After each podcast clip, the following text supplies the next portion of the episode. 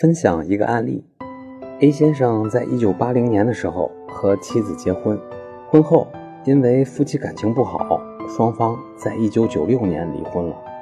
离婚的时候，A 先生和前妻生育有一个男孩，当年这个男孩是十六岁。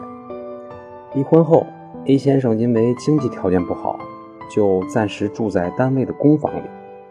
这个公房就是单位公共房子的意思。这种房子是你可以住，但是房子不归你所有。这个在当年挺常见的，好多大一点的单位企业都有公房。随后到了1998年，A 先生和另外一位 B 女士再婚，两个人结婚后仍然在这个公房里住着。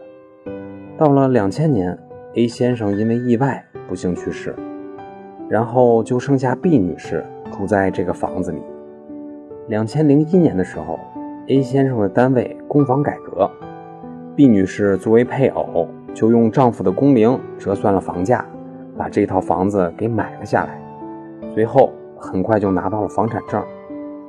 一转眼十几年过去了，到了二零一五年，B 女士要把这个房子卖掉。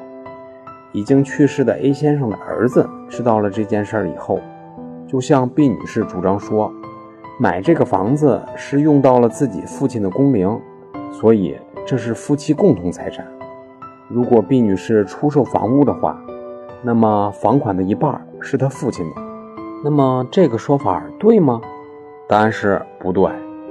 目前我国法院的判决是认定房子是 B 女士的个人财产，没有 A 先生的份额。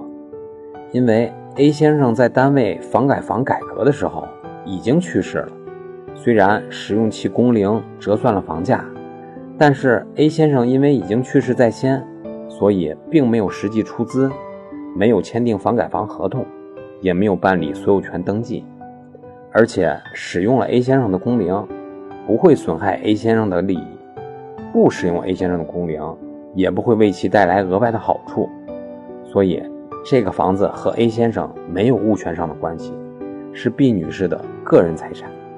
总结来说，在购买房改房的过程中，即使使用了去世配偶的工龄，那么房子仍然是一方的个人财产，不是夫妻共有。那么以上就是今天的音频，供您参考。